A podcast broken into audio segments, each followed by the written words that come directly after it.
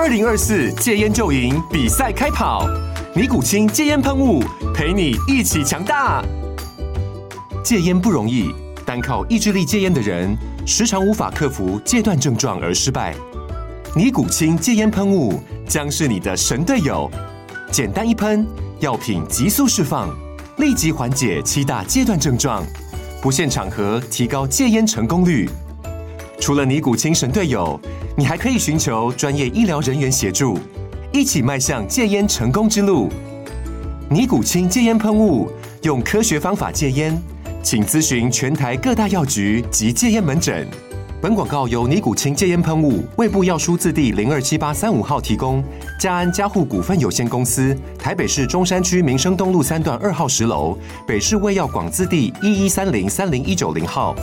尼古清戒烟喷雾，相伴每个新开始。你好，欢迎收看《决策者》，我是王嘉玲。今年七月底呢，我们的体坛啊将迎来四年一度的盛大赛事，也就是这二零二四的奥运会在法国的巴黎来举行。那大家都很知道，周边的商机会很大，包含像是服饰啦、餐饮啊，甚至是健身房等等，你想象得到。更不能错过的就是运彩了，所以今天呢，我们非常荣幸呢，邀请到台湾运彩的总经理林博泰来跟我们聊聊，欢迎 Ted。嘉玲好，各位观众朋友们，大家好。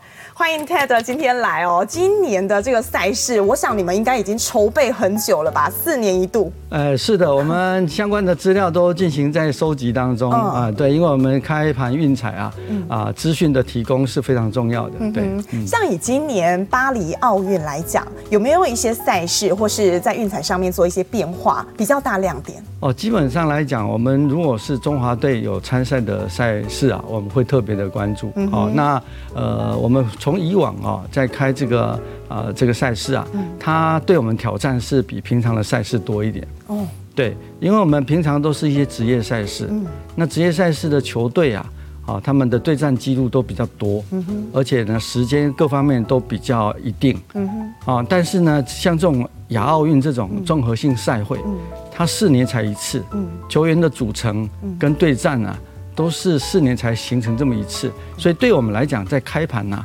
挑战性是大的，嗯，是的确真的有我们台湾选手，因为台湾人真的非常团结，也很热情。每一次只要看到我们的这个健儿有有参加这个比赛，尤其到最后关头，哇，大家好紧张，是，所以参与的人也会多。对，过往几届的奥运或是大型的赛事，有没有一些案例是你可以跟大家分享的？哦，有的哦，像我们这个二零一六的里约奥运，我们那一次是我们啊第一次啊开奥运的赛事，嗯，我那一次是卖了七亿。七亿、啊、对，然后二零二一，也就是东京市的一个奥运的时候，我们卖到二十一亿，嗯，三倍。哇，当然也是因为前面大家酝酿太久了，疫情期间怎么大家等好久才有这个国际大赛事来？对，再加上那一届我们台湾健儿啊，可以说是呢表现非常。这个亮宇，两金四银，这个六铜。对呀、啊，那一次大家都好开心。对，拿到我们是是最最佳的一个记录。嗯，那当我们参赛的啊越多，然后呢表现越好，民众参与的越多，那整个风气就上来，所以我们运彩的参与度也就提高很多。对，所以你看金额就差很大。可是我们看到为什么大家都会关注这个国际赛事，还有有台湾选手参与的，就是因为每一次这种比赛的时候，所有人都进来，倒不是你平常有在看体育。体育赛事的人才关注而已哦，这个涵盖率是更广的。您曾经有说过一句话，你说你希望把所有的一日球迷都变成常客。那时候为什么会有这样的想法？嗯，因为我当时接运彩的时候，我就很好奇，我问我周遭的朋友，嗯，哎，有买过运彩的请举手。嗯，必须讲十个里面啊，有一个我就偷笑了。真的？嗯。我 那时候我就觉得，哎，要为什么呃运彩这个接受度？啊，一开始感觉上是感觉上，呃，需要一点时间。嗯，那我就在想说，哎，那怎么样把这个小众的市场、分众的市场，如何慢慢的把它变成大众市场？怎么做？这可能是我重要的任务。嗯，对。那这些年你有理出一些啊方法吗？对，我们平时先真，因为总要吃饭嘛。啊，你你你个很多资源你投入，一定要有投入产出的效益。嗯，所以呢，平时还是得要。注重在我会买我的课课程上面，嗯，那这个等于是把我们的基本业务给做到，然后呢，等到呢比较有大的赛事，比如说世界杯，啊，比如说这个重要的经典赛或十二强赛，这种重大的这个国际杯赛或者是这个国际赛，大家都会关注过来的时候，我就会特别把行销资源呢，把它加重，哦，那个也就是说平常啊。这个可能呃鱼群比较小的时候，我们是做我们平常做的事。可是当鱼群来的时候，我们就要做大大的一个网，然后呢把它尽可能的，所以有点属性是这样子。所以到了只要重大的赛事，我们就呢好好做广宣呢，诶效果都不错。所以像我们第一届，我们第一第一年碰到了就是二零一四的这个世界杯，那一次呢我们啊卖了这个二十四亿。嗯。之前台北富邦他们那一届做的是八亿，太辛苦。对，而、啊、我们做了二十四亿，嗯。然后那时候我们本来只定十亿的目标，嗯，远远超过你定下的这个。对，因为说八亿的话呢，我们有五十趴增加就好，有几十哈，本来做十亿，结果做到了二十四亿，连你自己都吓到了。吓到了，那那时候就很开心了，你知道吗？哦，那我们团队都不可思议了。然后结果到了二零一八的一个世界杯的时候，哎，想说。啊，二十四亿啊，那增加个这个，我说，哎，二十四亿是八亿的三倍耶，那我们要不要来个七十二亿？哇，喊这么大的一个数字？呃，对呀，二十四亿是八亿的三倍，嗯、那同样过四年，合理吧？合理呀，我我就跟我们的团队说，我们努力看看。哇，团队不简单。哎，团队每个人都 嗯不知道怎么回我，因为说是怕做不到，说不是怕被我，哎，所以总而言之就处在那里。那我也知道为难大家不好，但我认为是有那个空间的。我不为难大家，我们还是照大家提的目标走。所以他们说我们增加个五十趴，对不对？我们今天做个这个呃这个二十四亿增加五十趴，十二亿的话，我们做三十六亿。我说好好好，我们就做三十二亿、三十六亿。可是我心中认为绝对不止。不仅如此。对，那时候呢，很多人跟我提行销方案。哦，提这个方案来，我马上就跟他打打枪。这个小来来，这个这不行啊！呃，他们觉得说平常我的费用控管都很很专注，为什么这个时候他提的方案我把他打回票呢？我说你这个提太少了，再送第二版来又被我打掉，这太少了，怎么回事？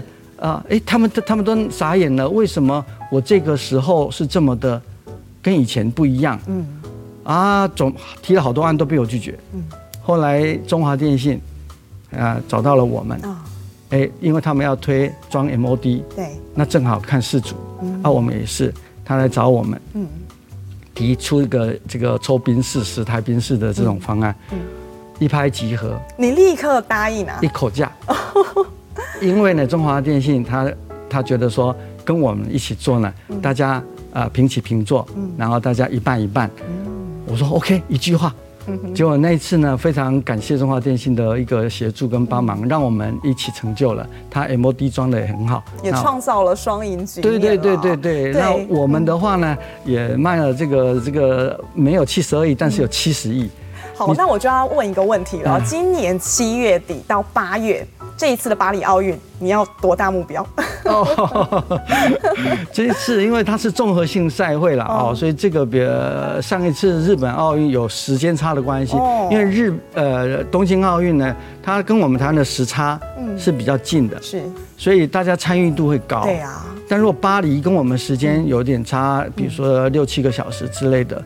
可能会是在我们的半夜，可能就要参考一下上一届里约奥运。对对对对对对，所以这个东西可能也容我保守一下。不过呢，我觉得我们台湾的运动风气有上来。的确，这十年来哦，像我自己也是您刚刚所说的这个一日球迷，变成稍微比较往常客的方向来接近。那其实我们都有注意到，这十年来台湾的运动风气是逐渐在越来越高啊，越来越成长的。那当当然，大家也会好奇说，有没有可能像平常的时候，我不只是关注赛事而已，连周边的你也把它纳进来，是成为你们的其中一个项目。比如说啦啦队好了，哇，现在很多人去球场，不管是棒球、篮球也好，关注球员的不一定会多过啦啦队哦。是，哦，所以像上呃去年年初经典赛的时候，嗯、那个啦啦队都国际知名。是啊。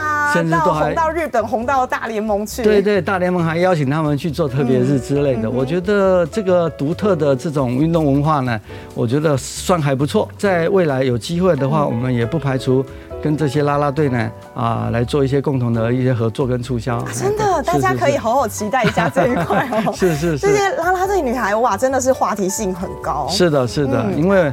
我们这个行业哈，我觉得运呃运动这个行业是青春活力，然后大家等于是有朝气，嗯，我觉得这个是一个很不错的一个氛围。嗯哼，但我们知道体坛其实要发展的好，有时候还是很需要一些赞助，是才有办法让每一位健儿有这么多资源可以精进自己。是，那其实台湾运彩这些年也做了很多贡献，然后因为我们看到其实运彩它算是运动博弈嘛，是。那根据了相关法条，运动彩券发行条例规定，它现在说每一百元的线上发行，那你必须要呃增加到十二块，是投入到国家运动发展基金当中。所以我们好奇，现在来到第三届，上一届我们到底投入多少资金？哦，跟大家报告哈，我们上一届十年，我们总共卖了四千多亿。那在四千多亿呢，我们挹注的这个政府的运动发展基金是四百多亿。哇，对。然后这些嗯，对，真的在各方面都看得到。是，那今年开始是第三届开始，我们有未来十年的一个机会。那我们未来十年预计啊，回馈给呃运发基金有五百三十八亿的金额。五百三十八亿，那这个数字其实会随着整个运动风气的增加越来越高。是是是是，那政府呢拿了这些运发基金的一个经费呢，它等于是呢。来照顾我们的运动选选手，培养他们，然后在国际上发光发热之外呢，也让我们国内的运动风气跟整个体育啊，能够我有一个产业的一个发展。我觉得这个非常正面的一个帮助。所以我们做好我们的分内事，政府会好好的善用这些资源呢，把国家的体育呢往上提升。这是我们第一个啊主要的任务。那除此之外呢，刚刚你提到的是说，呃，这个产业的一个部分，我们公司自己呢秉持的一个信念，就是说共存共荣，共存共荣的一个想法。因为我们身为运动产业的一环，那整个运动风气上来呢，啊，对我们运彩的帮助呢，也是绝对很有正面的哦。所以这个运动经济越好，我运彩也会越好。当我运彩呢越好，我再回馈运动经济。这样的一个双向的一个互相帮助，所以对我们台湾运彩来讲，我们除了把饼做大，挹注更多运发基金之外呢，我们自己呢对一些需要赞助的团体呢，我们也都有一些啊在支持，所以我们总共啊也七年了，我们连续七年了，已经获得体育署颁发我们啊体育推手奖，对，连续七次。这七年当中哦，其实我们看到这十年当中，我们除了刚刚我前面所谈到国家运动发展基金之外，其实还办了很多活动啊！是是是，比如说我们，呃，对学校的运动也支持，所以当初辅大的棒球队他们需要奥援的时候，我们就哎谢谢他给我们这个机会，让我们冠了名啊。那像木兰联赛足球的部分，我们也有。那像马拉松，对，那我们那个啊，那个马拉松那种赞助赛，我们也都有。哇，现在比赛超多的，对对对，所以各种每个月每个礼拜都有。对对对，我觉得说我们善尽我们能做的，那我觉得就是共存共荣的一个概念啊。嗯，而且希望说我们尽一点力，然后。大家呢可以呢，我们抛砖，然后引玉，大家一起来。我相信我们的国家体育可以更往上一层。嗯，对。其实我觉得 Ted 一开始进来的时候，你肯定没有想到，就是自己会顺便也帮助到整个国家，甚至是啊全球也好，整个体育的领域都往上提升。是。那在此之前，你真的应该从来没有想过会做到这个样子。你只是进来说，哎，我要辅助台湾运彩这间公司。那像你自己平常的话，你有没有比较关关注的赛事啊？哦，平常我是啊、呃，高中的时候打打排排球，打排球。对啊，大学的时候踢踢足球，嗯，对啊，偶尔也打打篮球，但是呢，都是那种业余的啦。您太谦虚了。呃，就是打兴趣的这样子啊，啊、嗯，那不是那种 pro 级的啦。哦，那对运动都有点涉猎，但不是很专精。但你应该从来没有想过你会。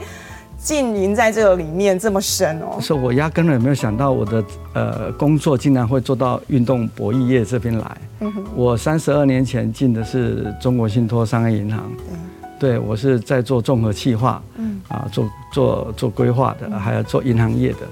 我我压根也没有想到要离开那个行业，可是就一路走我也没有想离开，可是他很顺的顺着就做到这来。嗯哼哼，这有一个曾经 说过一句话，你说从来没有想过会踏入到博弈业。是的，但是其实是包含你前面你待过台彩嘛，啊是，那当到副总，后来临危受命加入到台湾运彩，前后已经十多年经验了。是的，为什么你那时候说你从来没想过会加入到博弈业？压根都没有，因为我我进的是金融业，我做的也是策略规划，可是就是因为。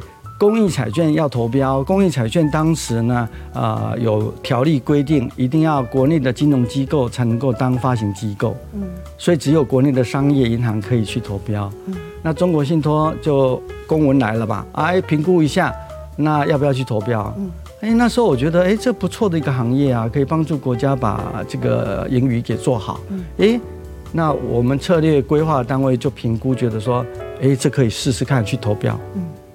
那我我好啊，老板说好啊，那就去投标啊。啊，投标就要写 proposal 啊。嗯。写写啊，策略单位去写啊。那我根本没做过彩券啊，我怎么写？嗯。我就赶快找资源啊啊，组成一个一个顾问团队，好好去写那个 proposal。嗯。啊，proposal 就写得很好，不不是说写得很好，写了很多了。嗯。那呃，索性呢就获得。标了嘛？那获得标了以后，想说就交给专业的团队去做。我继续回来我的策略规划。结果呢？结果不是，因为呢得标以后就对政府有一个责任存在。嗯。你一年之后你一定要如期如职的上线。对。否则你要赔政府多少钱？嗯。那怎么办？顾问团队归顾问团队啊，银行要有人懂啊。嗯。银行没人懂啊，啊写过企划书的人至少懂一点啊。对。啊，就变成我要负责啊。然后我就做了公益彩券，这样一一头栽进去公益彩券。嗯，啊公益彩券做了七年，然后又再得标一次十年。嗯。然后呢，那个时候同时呢，威刚中跟中国信托合作。对。又标到了这个运动彩券。嗯。那我想说，我就继续做我的公益彩券就好啊。可是呢，就又后来大家觉得说我我可以来做运动彩券，那我也就好吧，人家不怕我这个砸锅。我好像也不需要担心砸锅就来了这样子。二零一四年那个时候，老板问你的时候，听说你只考虑了五秒。哎，是的，哦，是的，是的，呃，因为他他他就说你要不要来来帮我这个做运彩啊？嗯，那我我进去还没做下去啊，呃，做下去的过程他这么讲，然后讲完我我做完马上起来说 OK 没问题，就这样子，什么都没谈，一句话。踏进来之后，其实那个时候刚接的时候，刚从富邦手中啊转到我们这一边嘛。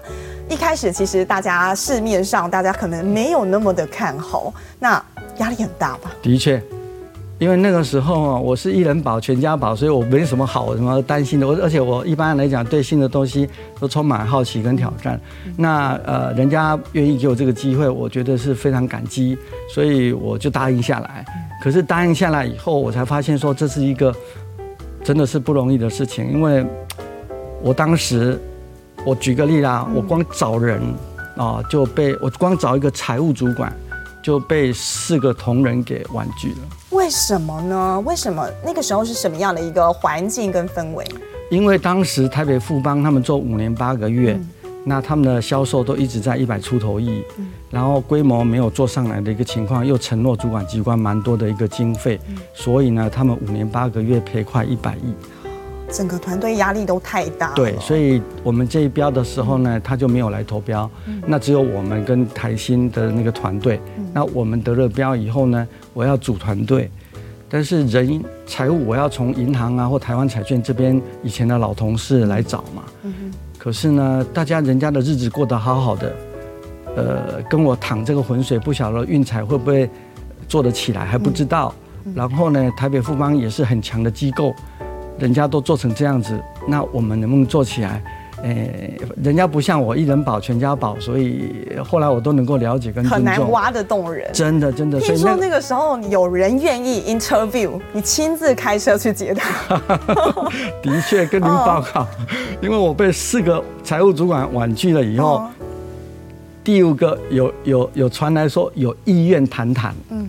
那我那当下说哦，太好了，有意愿谈谈，那我我马上跟他联络，马上跟他联络啊，OK，那那他什么时候见？我说马上见，马上见。那他说他要过来我这边，我说不不不，现在在下雨，不是你在原地就好，我过来，哇，太我就过去了了。哎，对，那过去因为也是同事，老同事了。那、他以前在信用卡单位，啊，我以前在策略单位。嗯、那大家彼此知道彼此是谁啦，嗯、但是呃，没有互相在同一个部门做过事。嗯、不过一聊，哎呦，还算投缘。OK，那他诶愿意跟我一起来做这个事情，我真的好感激。对，而且我相信一路走来哦，尤其是一开始的这些 team、这些 member，对你来讲应该是大家跟兄弟一样之间的感觉。是的，所以我们这些兄弟们到现在都还在一起，我们一路以来都并肩作战。嗯，哦，我们的员工离职率几乎是零。哇。路上其实我觉得你应该都觉得非常有趣哦，是，而且尤其我们看到二零二二年，其实我们销售还达到新高的记录，哎，是，数字很漂亮，是多少？我们在二零二二年那一年，我们是做到六百零二亿，六百零二亿也是远超过您定下的目标吧？对，因为当初台北富邦五年八个月，每年大概都在一百三十几亿、一百四十亿左右，从来没有到了一百六、两百以上都没有。我记得第一年那时候呢，我们同仁来的时候，我。我有一个共事营，因为大家来自于不同的地方，我希望有大家有个有个 vision，有个 goal，好，所以我我办了一个共事营，嗯，让大家彼此互相认识。我记得很清楚，我上去致辞的时候，我说我希望我们在这十年之内，我们可以做到一年五百亿的一个业绩。嗯，结果当下看台下每个人的眼神，似乎都是觉得难逮误共哎，听估得好了。鸦雀无声，大家不敢讲话。大家不敢讲话，就觉得说这个人是不是在是痴人说梦啊？哈，在跟我们开玩笑。但是我是真的有算过的，嗯，因为我当初在投标的时候都有算过，用那个 GDP，然后用国外的这个运产的一个销售占比，占 GDP 的占比，哦，去算，觉得台湾应该有一年五百亿的实力。嗯，那为什么只有一百多亿？那就代表我们还有很多的成长空间。是。那因为大家来自于不同的地方，要有。共同的目标，所以我那时候这样讲，对，所以果真也做到了。一路走来哦，我们也是慢慢一直在成长，但是有时候外部因素就是没有办法去抵抗了，像是过去三年多疫情哦，是哇，所有的赛事你不要说一般生活好了，赛事更是不可能会来举行，那全球的这些赛事也是都一样。那个时候有多辛苦？我们变成三零产业。的确，跟您报告，真的是我们运动彩券条例明确规定，我们要以各种运动竞技为标的，各种运动竞技。所以如果没有运动竞技，我们就没有标的。所以没有运动赛事，我们就没有产品，就没有收入。所以三零产业就来了。怎么办？那新冠疫情就是这样子。哦，那时候真的是，我还记得在过年期间，大家还为口罩的事情在在在那个，然后先是欧洲哦，然后我跟我产品经理在讲说，诶，那这个如果到时候扩展出来，我们都没产品怎么办？我们产品经理跟我说，啊，应该还好，因为现在只有欧洲的几个小的足球没有没有。对，我还记得那时候先从欧洲国家开始，对对对对对，慢慢变封城，对对，慢慢变锁国，对，然后哎哦。哦，我说，他说只要不要弄到 NBA 停赛就好。哦，我说这不行哎，这个病毒不会选选哪个国家的呢？不懂方向的。我说我们赶快，赶快做好哦这个应变计划。嗯，因为呢，万一真的那一天我们怎么办？没赛事会死人的。嗯，我就叫他们赶快，因为我们运彩每年要发行的赛事，一定要先在前一个年度的十月底以前，哦，获得主管机关的核准，我们才可以纳入投注标的。那如果我纳入投注标的的内容都不能投，都没有赛事投，那那不是等等死？所以我要他们赶快 come out 那个一个一个一个应变计划。所以呢，他们去找了塔吉克啊、白俄罗斯啊、坦桑尼亚啊啊这个各个奇奇怪怪的国家，都不是都没有在理会，不是以前主流的了，不是主流的赛事，然后都不再理会新冠疫情的。那个时候没那个没有 awareness 啊，应该这样讲。背着在那边，然后我们看到一个计划了，结果真的果真到了 NBA 三月的三月中的时候，无限期的停赛，哇！我架上本来一百一天有一百多个赛事，只只剩下个位数，昏倒了。那正好我手边有一个一个应变计划，我马上提报给主管机关，所以那段时间主管机关也很英明，真的是超前部署了。对，所以呢，主管机关的支持，让我们把那些赛事开出来。而且我们也动用我们平常累积的责任准备，让大家呢，哎，结果还那一年撑过去，然后等到疫情过后，我们中华队呢，提前啊、呃，中华的职棒提前回来，对呀、我们加码开。后来整个到九十十一，等于是不断的开，那一年的业绩也是做做到四字头。那也是因为整个民众大家都酝酿太久了，等好久都没有比赛。对，而且在那个时间，在那个时间，我们趁势又推出 MOBA ID 申请我们的这个网络会员。嗯。因为大家宅在家里啊，啊手机、平板、电脑最适合啦，所以那个时候我们的会员数啊。大幅的增加，所以也是一个因因祸得福的一个情况。从刚刚聊到现在啊，不晓得观众朋友有没有发现，总经理他的数学非常好。我觉得你根本就是被彩券耽误的数学家。你从小最喜欢的科目就是数学，对不对？对，因为数学对我来讲，因为我可能比较懒得记东西。那数学是那种不用记东西，用推可以推出来。你不喜欢死背，你喜欢推理。哎，对对对对对，所以当时比如在念书，晚上念着想睡觉的时候，我都会拿数学出来算，算了越越难的题目，越算就越不会睡觉。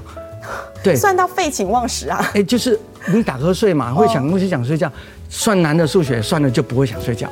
就可以做很多事，这样子。其实我们看到你一路上的经历，你是台南人嘛？读台南一中，然后后来清大工业工程，再到台大商研所。嗯。那后来您出来之后，其实做了工作，哎，也都跟数学脱不了关系哦。是。您做了包含了业务工程师，还有金融业。那后来我们看到，其实您在运彩也闯出了这么好的一个成绩哦，打下这么好一个天下。你觉得过去一路上走来，不管你是学经历也好，各方面对你现在的成就，有没有一些加分的效果？哦，我跟你报告，谈不上成就哦，我这个应该这样讲说，我认为啊，我认为，呃，我以前所学的，呃，对我现在都很有帮助。我现在发现，走过的路好像都是为现在而在准备的。过去从来没有想过会做这个行业，可是我中间一路所学的东西，到现在都会用。比如说，我们现在用很多的都是电脑。我我其实我在清大工业工程那时候考要考清大的管厕所，人家管厕所就是计算机管理决策研究所，不是不是在开玩笑，真的叫管厕所。讲了一个笑话，所以那时候我所有的这个资讯的课程我都学了啊。你说这个这个 Fortran 啊，Pascal、COBOL 啊，Data Structure 啦，Compiler、OS 这些我们都学都学过，可是呢，我就没有考上，嗯，好可惜。但我我懂那些东西，然后后来我去呃当兵完了以后，呃主修财务 major finance，然后我去台大商研主修财务，要进中国信托。中国信托我做策略规划，其实后来也 e-commerce 那段时间，我们也做了 e-banking。那相关的那时候我就体验到所谓的这个 e-commerce 很多东西要成功，要突破一个东西是通路冲突的问题。通路冲突。像当初有 e-brokerage，就是线上可以买股票。嗯。哦，但是呢，有营业员，营业员是实体实体的营业员，线上啊的那中间的冲突性如何解决，对业务是很重要的一个事情，所以在我们运彩用到了。我们这一届之所以能够比前面那一届业绩增加这么多，有一很快的一一个重点关键就是我们虚实并进，因为我们这一届呢多了网络投注的这一块，嗯，那。以前是所有实体投注站的经销商都拒绝，因为呢，跟他抢生意，因为你网络投了，他实实体就没收入啦，要被你取代掉啦。那大家都跟你为敌啊。那来到我们这一边，我做的做法就是让利，我们所谓的网络这一块的投注，我都回馈给实体的投注站，所以他发现我实体开店可以拿趴数。然后呢，我不开店的时候，人家在家里投注，我也可以拿到趴数。哎呦，何乐而不为？所以所有一千多个投注站，从以前的主力，都变成我的新助力。有时候利他就是利。是的，是的啊，像这个东西就是从 e-commerce 那段时间，我我我碰到呃领悟出来的一个道理，这样我觉得还不错。我一路听下来，听了您的故事，还有一些呃，包含您在台彩啊、运彩碰到了一些事件挑战也好，我觉得应该都是你自己帮了你自己。你从来做很多事情不太设限。如果说我们要用一句话来鼓励现在年轻人也好，或是我们这么多的台彩运彩的员工，你会用什么？哦，当然，如果以这一看，我想天有多高，我们就长多高嘛。如果以这个业绩来讲，因为我们当初一开始的时候，很多呃经理人都说我们做这太多了，做太多了，做，因为他们很担心说做太多，我明年又加业绩上去。我跟他们说不要担心那些东西，明天有明天的风会吹。我们今天能做多少，我们尽做多多少。天有多高，我们就长多高。而且这个东西会导入一个良性循环，因为当你把它做到某一个程度的时候，你尽你做最大的所能做到这，它会带来一个正面效果。它不会往下掉，它反而会越来越多。但是，一般我们被人家雇佣的人哈，往往会有一个老板都会有一个心态啊，对对，我今年目标定这里，对不对？这样就好了，我达到就好。那不然呢？我我我做太多，明年又加上去，我做不到啊！因为都用达成率来看我业绩，不太妥。不要光看达成率，还要看实质金额的贡献度，奖励也要按照实质金额的贡献度来。所以我的制度也这样搭配，所以大家愿意把它做越大。我们就是哎，发现做越大了以后，客户是一传十，十传百，它导入一个正向循环，它才能够有一个一个一个非常不错的一个 driver。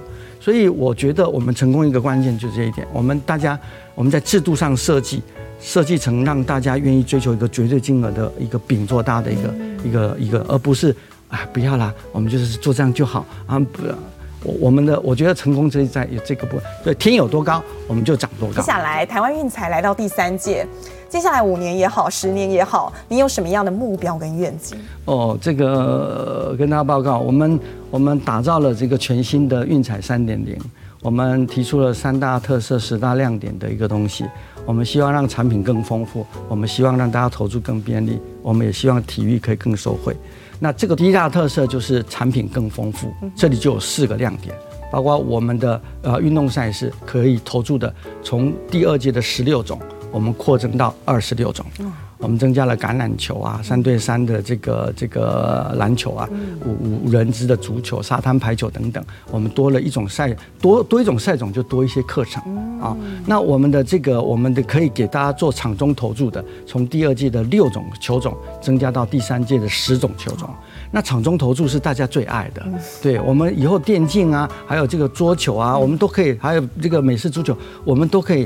来提供这个这个场场中是最刺激、最刺激的，对对对。那第三个呢，我们的玩法，我们的玩法呢，也从现在的二十八种增加到五十种，包括足球，我们可以来猜角球多大多小啊，对不对？那你说棒球安打数多大多小啊？这都我们都可以来猜。嘿，对。然后另外呢，我们有喜欢把我们运彩当乐透买的哦，小金额购买想要中大奖金的那种，我们也让它过关数最高可以从八关提高到十二关。所以在产品更丰富的这个特色底下，有这四大亮点。另外一个投注更便利这个特色底下，也有四大亮点。首先第一个大亮点就是我们实体投注站从现在的一千六百多家增加到未来的两千六百多家。那除此之外，还有二十四小时全面提供服务。嗯因为我们很多赛事在美国、在欧洲。对，我们二十四小时，你手机、平板可以投。我们有的投注站也会开到二十四小时，我们开盘也二十四小时，从周一到周日全天候。所以呢，这个也很便利。那第三个便利呢，我们是场中投注还提供 live streaming，就是我们所谓的场中串流媒体服务。你今天在玩场中，那哎，网球比赛的现场。场的一个转播就在网络上可以直接看，哦，这个这个也可以让大家投注的更便利。所以另外呢，我们全面用 QR code。以前到投注站你要填很密密麻麻的投注单，现在不用，你手机拉一拉，产生 QR code，在这个投注机的机器钉一下就可以印彩票了。哎，或者是投注机啊，投投注站的一个电脑。上头点一点，印出一张 QR code，然后拿到拿到投注机，掂一下，马上就有彩券可以拿了。所以让大家呢，呃，全面 QR code，所以变成是说我在投注更便利底下，也有四大亮点。然后最后呢，第三特色就是体育更受惠。体育更受惠。对，体育更受惠有两大亮点。第一大亮点就刚刚主持人你说的，我们新一标开始呢，所有的网络会员，我们投注的金额一百块呢，从十块呢。变到十二块，挹注给国家的运动发展基金，所以大家呢，呃，不影响大家的投注权益哦，是纯粹我们整个发行团队挹注国家的金额变多了啊，那这个是呃更受惠的一点。第二呢，我们所有的投注站呢，政府呢也多了一个所谓绩优退役运动选手，可以来加入我们经销商的行列。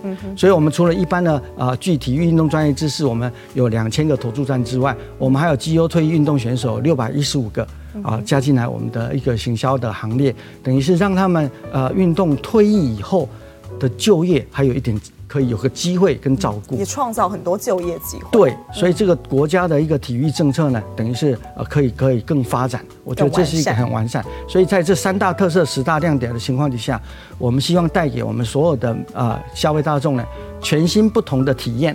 那也让我们的所有啊体育运动专业知识的啊经销商们，大家收入可以更好，然后挹注国家的运动发展基金可以更大，也让我台湾运彩成为国家最重要的一个啊运动的发展的一个推手。哇，大家是这样，希望我们能够达到这个目标。好，真的非常谢谢 Ted 今天跟我们分享这么多。我相信有最好的盟友，还有这么缜密的计划，未来台湾运彩的表现会让大家更为之亮眼。祝福您，祝福台湾运彩。呃，谢谢嘉玲，谢谢各位观众朋友们。好，决策者，我们下回见。